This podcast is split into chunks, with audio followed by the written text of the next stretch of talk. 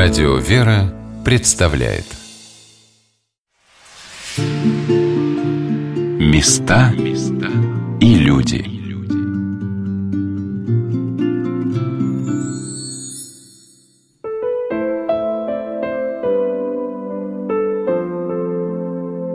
Я не раз слышала от своих друзей и коллег о Свято-Софийском социальном доме. И вот в первые весенние дни я спешу в переходах метро – Двигаясь по новому Московскому кольцу от одной ветки до другой, поражаясь размаху современных станций, этим громадам мрамора, стекла и бетона, и думаю о том, вписывается ли в эту жизнь образ маленького человека на инвалидной коляске. Нужен ли он сейчас нашему миру? Приближаясь к Свято-Софийскому дому, как ласково называют его обитатели, домику, наверное, не случайно оказавшемуся неподалеку от станции метро университета, издалека я вижу на нем небольшой купол – как будто на крыше, на вид здания детского сада или небольшой школы, расположилось окно в небо.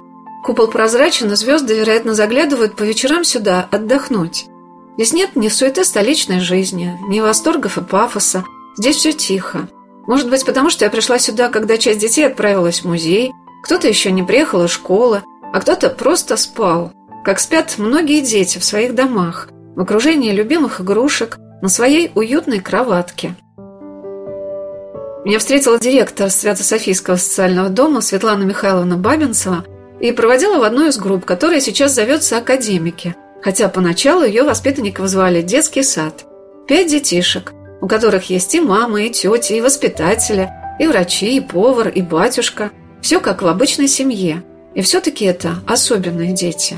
Не только потому, что с самых ранних лет они получили такой диагноз, а скорее категорию, как тяжелые множественные нарушения развития – заставившие родителей этих детей отказаться от их воспитания и приведшие их в детский дом-интернат. Но вот в их жизни появилась прекрасная фея, и она смогла осуществить свое дерзновение, а примноженное молитвами и трудами своего наставника это желание смогло осуществиться. Потому что с помощью Божией в нашей жизни много что происходит того, что может сделать нашу жизнь и жизнь окружающих нас лучше. Здравствуйте, дорогие друзья! У микрофона Анна Шалыгина – Сегодня мне бы хотелось познакомить вас с теми людьми, которые принимают самое деятельное участие в умножении добра на нашей земле. Они не ставят себе такую задачу – понять, что же такое милосердие. Они просто делают свою жизнь нужной другим людям. И эти люди – замечательное создание, наделенные бессмертной душой, чистым сердцем, дети-инвалиды. Одного из них, Антона Николаева, привез его сопровождающий Фрол Олегович Аляев из школы – но пока еще один Антон Рудя не появился в своей комнате, сопровождающая группа академики Виктория Львовна Глотикова показала мне, как он живет – Здесь живет молодой человек в одиночестве, очень доволен тем, что у него отдельная комната своя, свое расписание, которое он вместе со взрослым утром составляет, но очень любит иногда его по-своему составить, убирает все лишнее, оставляет то, что ему нравится или то, что он очень хочет. Например, ролики или планшет посмотреть, или куда-то поехать, пойти. Это вот. куда он отправляется? Это прогулка. Дни недели он тоже, он сам знает дни недели, меняет, э, убирает вчерашний день, ставит сегодняшний домашний и вот может сам даже расписание себе сделать. Рассказывая о том, с чего началась жизнь этого домика, Виктория показала мне игровую комнату академиков. И самодельный камин, и настольный футбол, и множество книжек и игрушек погрузили в атмосферу уюта и тепла, так бережно сохраняемую его обитателями. Ну вот у нас шкафчик с книгами, шкафчик со всякими инструментами для поделок, материалами. У нас есть общее расписание, кто сегодня работает, подписанные имена, которые ребята узнают и рассказывают вечером на у нас есть такой как бы режимный момент, который называется свечка. Это когда вечером все собираются и рассказывают, как они провели день, какой сегодня день был, кто сегодня работал, что происходило, что им больше всего понравилось. И как раз обсуждается все произошедшее. Тоже ребята показывают на имена, кто сегодня работал, фотографии смотрят. Тоже вот как раз несколько дней назад, 1 марта, меня позвал сюда, попросил убрать зиму, убрать декабрь, январь, февраль, достать весну, поменять. Я поменяла, он, значит, меня не отпускал, показал, что надо поменять. Тут еще были зимние виды всякие деятельности и зимние картинки, как мы называем, там много снега, мальчик на санках, мальчик в теплой одежде. Он сказал, что все это все нужно убрать. Он не согласен, что еще холодно. Нет, он сказал, что это все зима, нужно убрать. Теперь он доволен, что все как как положено, весна, март, апрель, май. Наступила ли настоящая весна в жизни детей-инвалидов в нашей стране, покажет время. Но то, что жизнь многих людей стала ярче и теплее, об этом я узнавала из рассказов тех, кто наполняют этот дом и теплом своих сердец. Татьяна Александровна Пухерева пришла работать в этот домик три года назад. И, по ее словам, для нее не было ни периода адаптации, ни долгого вхождения в новую работу, коллектив. Все оказалось очень просто – когда начала воцерковляться, мне захотелось работать в православной организации. И наткнулась на сайт Милосердие.ру. Там увидела вакансию. Решила попробовать. Были такие мысли, когда подавала резюме, что ну у тебя же нет ни образования, ни опыта. Тебе не возьму. С другой стороны, были другие мысли. Ну, почему бы нет? Давай попробуем. Пришла, выхожу, и вот чувствую внутри себя мое. Это мое мысли такие, что ну будет непросто, сложно там где-то и так далее. Но с собой говорю, да, но это мое. Если возьмут, я пойду. В этот день я услышала много историй о том, что побудило воспитателей и сопровождающих детей-инвалидов в Свято-Софийском социальном доме прийти сюда работать. И оказалось, что несмотря на то, что образование у сотрудников этого домика самое разнообразное, собеседование с организатором этого проекта епископом Верейским Пантелеймоном Шатовым, викарием Святейшего Патриарха Московского и всей Руси, показало, что они готовы влиться в ряды его постоянных обитателей. Хотя поначалу они могли быть просто волонтерами или добровольцами, организованной владыкой Пантелеймоном службы милосердия. Игорь Викторович Шокин устроился сюда работать на свободную вакансию мыть посуду. А сейчас трудится в одной из самых тяжелых групп с лежачими детишками, инвалидами-колясочниками, которую называют «адаптация».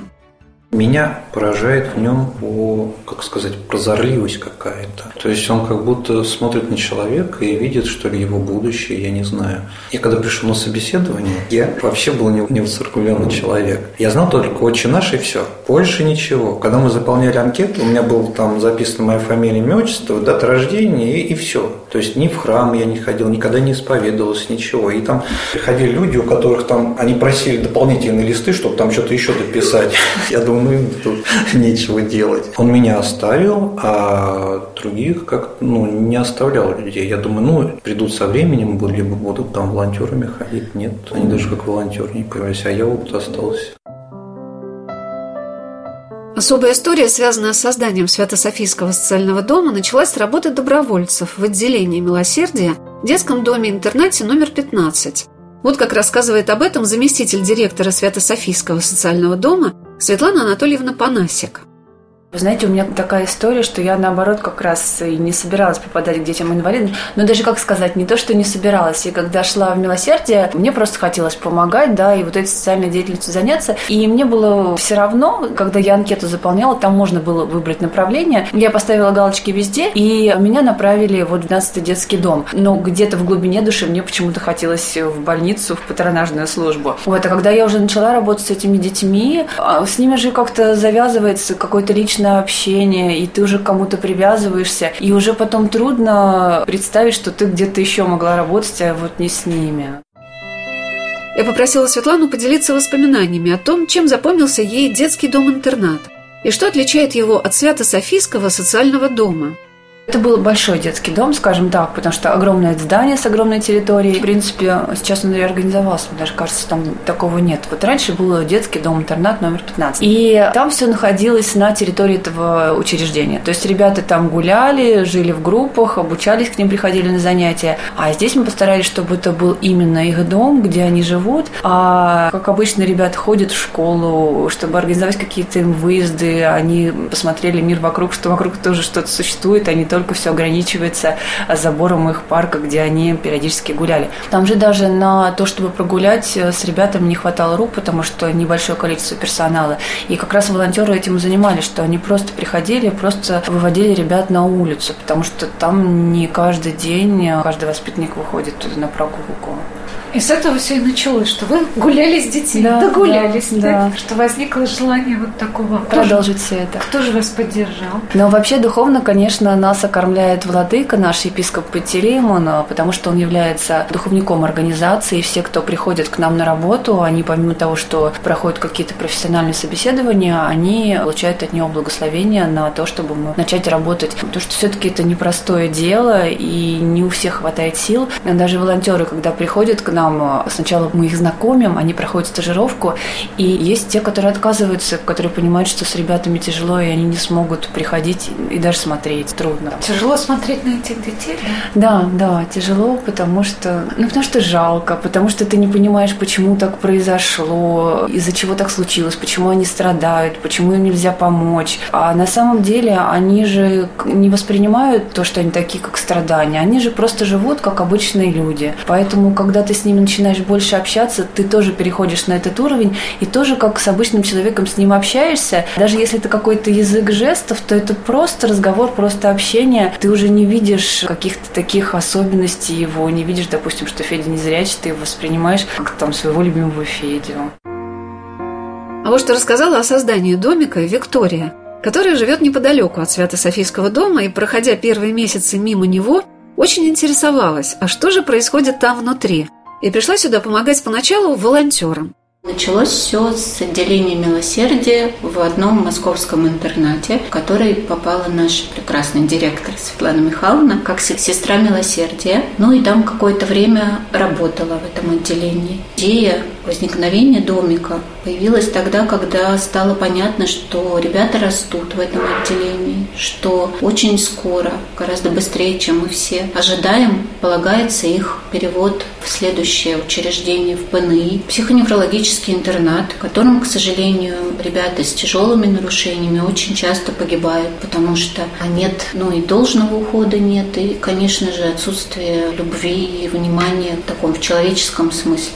Тоже нет. Это все было очень грустно, это, наверное, очень беспокоило нашу Свету, я так думаю. И она ну, вот эту идею как-то стала воплощать, конечно, с участием владыки. Как это чудо получилось, я не знаю, но в результате получилось чудесным образом. Именно здесь, именно это помещение, которое тот год, когда мы переезжали, было перестроено, и тут появился лифт. Без лифта, например, это, наверное, не было бы осуществимо, потому что у нас много ребят на колясках появилась возможность достроить третий этаж домовым храмом и с возможностью поместить не 10 человек, ребята, больше. То в результате, недавно у нас был день рождения, 7 лет, 2 марта 2015 года по договоренности с интернатом получилось из вот этого отделения милосердия перевести 23 ребенка по-моему, от 5, ну, где-то до 15, до 17 лет.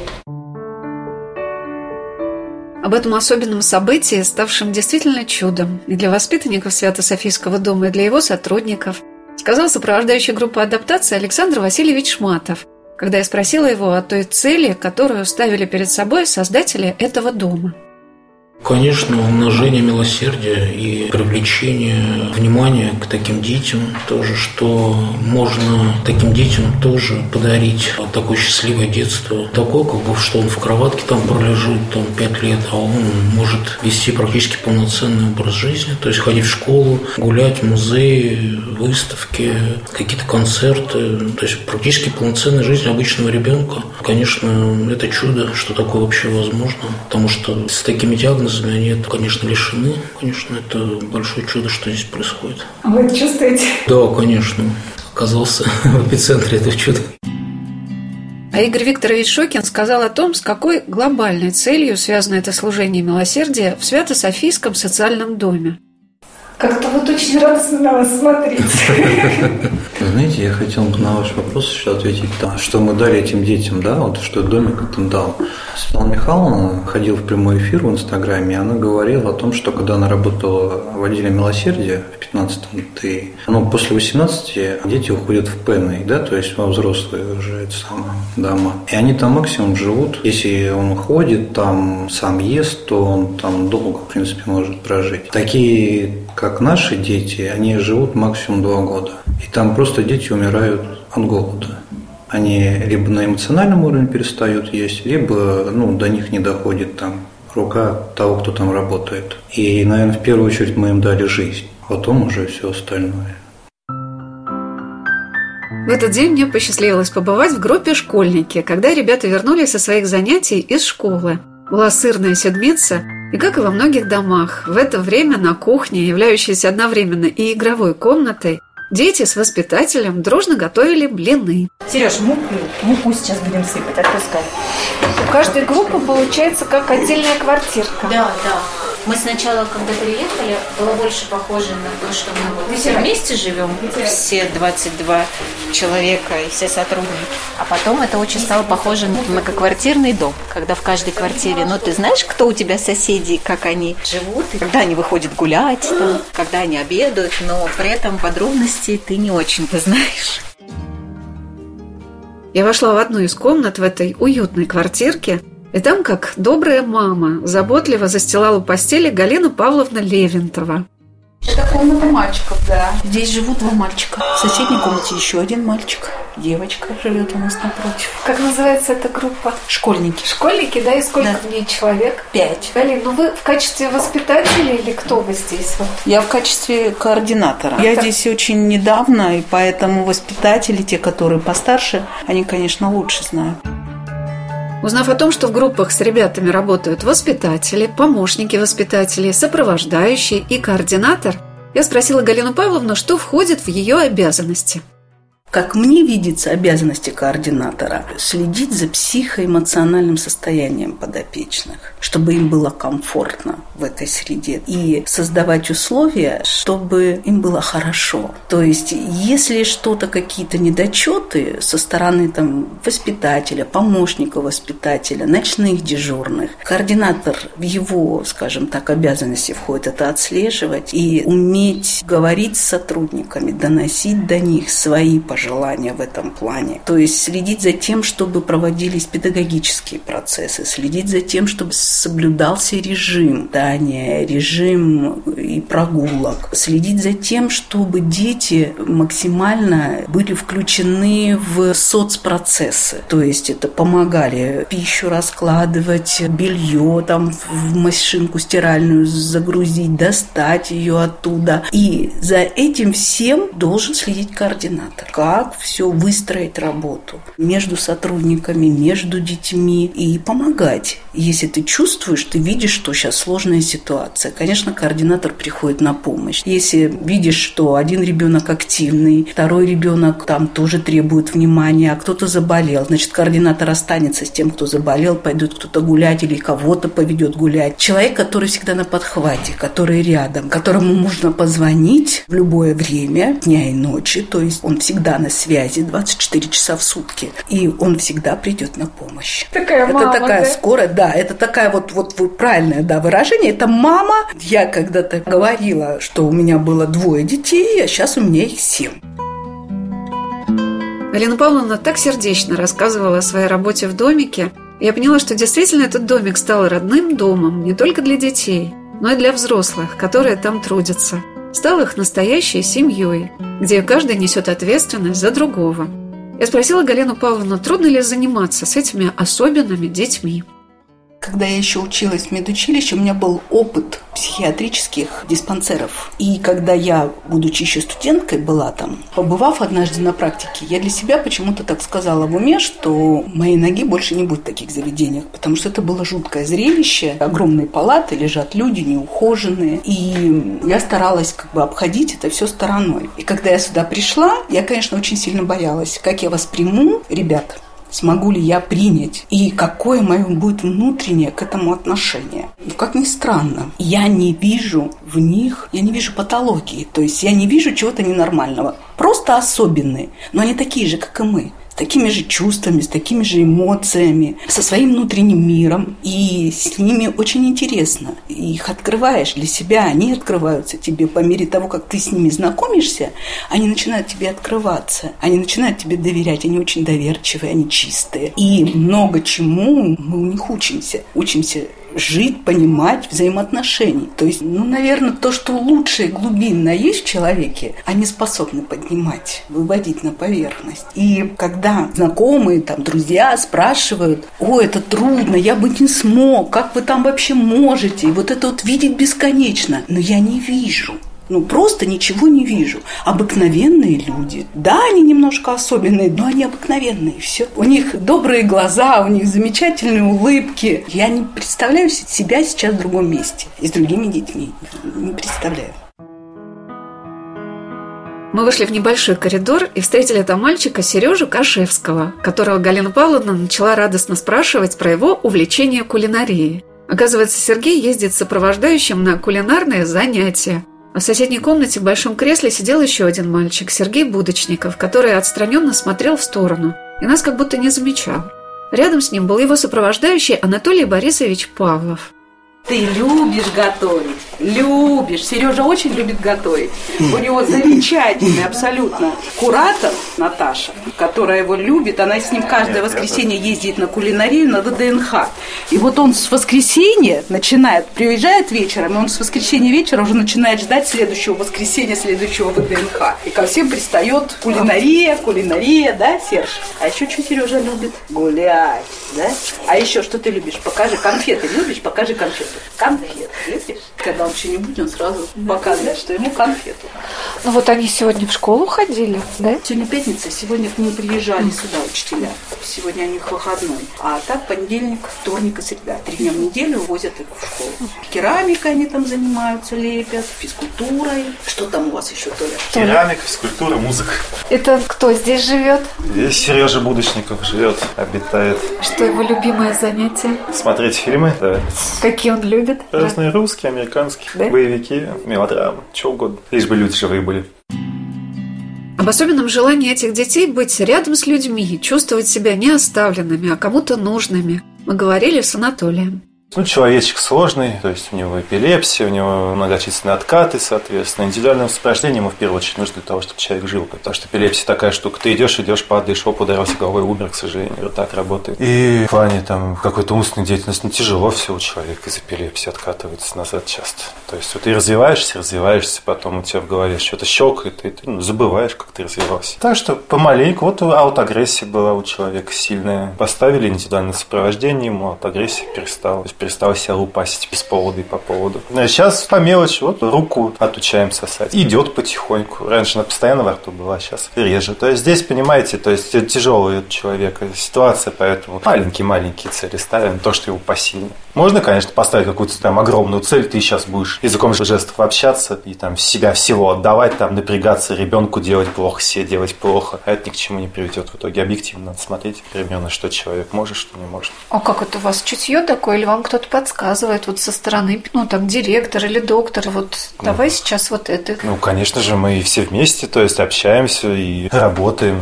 и так далее. Ну, знаете, это достаточно объективное мнение, то есть по поводу того, что Серега может, что не может, более-менее объективно. В адаптации работал с детьми, там тоже много чего делали. Там на коляске кататься, то есть ребенок научился, ну, сам кататься на коляске. То есть вот у него появилось желание куда-то поехать, он поехал. А ведь такого желания раньше не было. То есть как бы примерно понимают, что нужно вот это колесо покрутить, и коляска доедет. А желания не было, соответственно, колеса не крутились. И вот видите, желание потихоньку появилось, возможность появилась, еще что-то появилось. Оп, поехал. Теперь начал ездить по группе, тоже хорошо. На самом деле всего и не рассказать, что там получилось, не получилось. Не люблю я об этом говорить-то лишний раз. Ну, лишний раз, не лишний раз. Вот Галина услышала по радио Вера и пришла в Центр Милосердия. Кто-то услышит, может, придет к вам на смену. А вы скажете, да не хочу я уходить, мне тут нравится. Это такое может быть, правда? С другой стороны, это же уникальное место на данный момент в России. Интересное место, да. Уникальное получается. Ну, уникальное чем прежде всего? Они взрослые, взрослые дети, просто взрослые, то есть из детского дома перебрались в частный дом, то есть получается. За этим оно, мне кажется, уникально, да? Вы же это имеете в виду? Ну нет, уникальное, что нашлись люди, которые захотели взять таких детей и их не оставлять, не бросить, не там отвязаться. Ну, это спасибо директору нашему, Бабинцевой, Светлане Михайловне. Об этом вкладе в создание домика его директора Светланы Михайловны Бабинцевой говорили многие сотрудники Свято-Софийского социального дома. А я в который раз удивлялась тому, как дерзновение одного человека подвигает многих других людей к действию, желанию включиться, помочь. На сайте домика я обратила внимание, какое большое число неравнодушных людей поддерживают немало проектов, созданных попечением его руководства. И когда собираются деньги на покупку лекарства для детишек, ведь почти все они ежемесячно нуждаются в приобретении медицинских препаратов и особого питания, на котором просто живут некоторые воспитанники, имея нарушение пищеварительной функции. И на возможность ездить в школу на оплачивание транспорта, и на оплату занятий с педагогами-дефектологами, и со специалистами-медиками. На Свято-Софийском сайте можно найти информацию о том, чем можно помочь детям, живущим в этом доме. И каждое пожертвование запечатлено в истории благотворителей и жертвователей этому первому в России частному социальному дому для детей с тяжелыми и множественными нарушениями развития. О том, что здесь ценят всех, кто откликается на просьбу о помощи, сказала заместитель директора Светлана Анатольевна Панасик – ну, на самом деле, спасибо хочется сказать каждому нашему благотворителю, потому что они все очень разные. Это и организации, и обычные люди, которые жертвуют и делают какие-то денежные взносы, которые приходят, помогают э, с детьми, которые приходят, помогают по дому. Каждый вносит какой-то посильный вклад, благодаря которому мы существуем и пытаемся, может быть, что-то получается, как-то улучшить жизнь наших воспитанников. Я спросила Светлану о том, как изменилась жизнь домика за эти семь лет, с того момента, когда в марте 2015 года в него приехали 23 больных ребенка из детского дома-интерната. И директор Светлана Михайловна Бабинцева стала поначалу здесь просто жить вместе со своей большой семьей изменилось. Мне кажется, все-таки мы стали поспокойнее, поувереннее, потому что когда мы только сюда привозили детей, было непонятно, как мы будем существовать, как мы будем с ними общаться, потому что это была абсолютно для них другая среда, на что будет существовать домик. Теперь, конечно, за 7 лет более-менее наладились какие-то моменты, появились люди, которые работают, появились те, кто нам помогают, и я бы даже не побоялась сказать, что мы стали более профессиональными в этой деятельности. Отношение к инвалидам в мире на протяжении веков изменялось от резкого неприятия этих людей до уважения их человеческого достоинства. В античные времена от них просто избавлялись. Известно, что в IV-V веках до нашей эры в Спарте детей, родившихся с физическими недостатками, сбрасывали в пропасть. В средние века таких детей и людей жгли на кострах Инквизиции, считая их порождениями дьявола, наказанием родителей за грехи. В эпоху Возрождения с идеями гуманизма в мир пришло понимание, что эти люди также имеют право на жизнь, но их считали инаковыми, особыми и собирали их в отдельных местах. Лидеры реформации называли их по-прежнему изгоями. И несмотря ни на какие благотворительные заботы протестантизма, такие дети не смогли стать нужными обществу. Идеи всеобщего образования, повсюду развивавшиеся в веке XIX, никак не сочетались с необходимостью особого подхода к обучению детей-инвалидов – их считали необучаемыми, хотя еще в XVII веке известный чешский педагог и пастор Ян Каменский доказал роль образования в развитии любых детей. И лишь в начале XX века в Англии в 1913 году был принят закон о дальнейших улучшениях в деле попечения над больными детьми. Как развивалось это отношение к детям-инвалидам в нашей стране, мы продолжим наш рассказ о Свято-Софийском социальном доме через несколько минут – Оставайтесь на радио «Вера». Места и люди.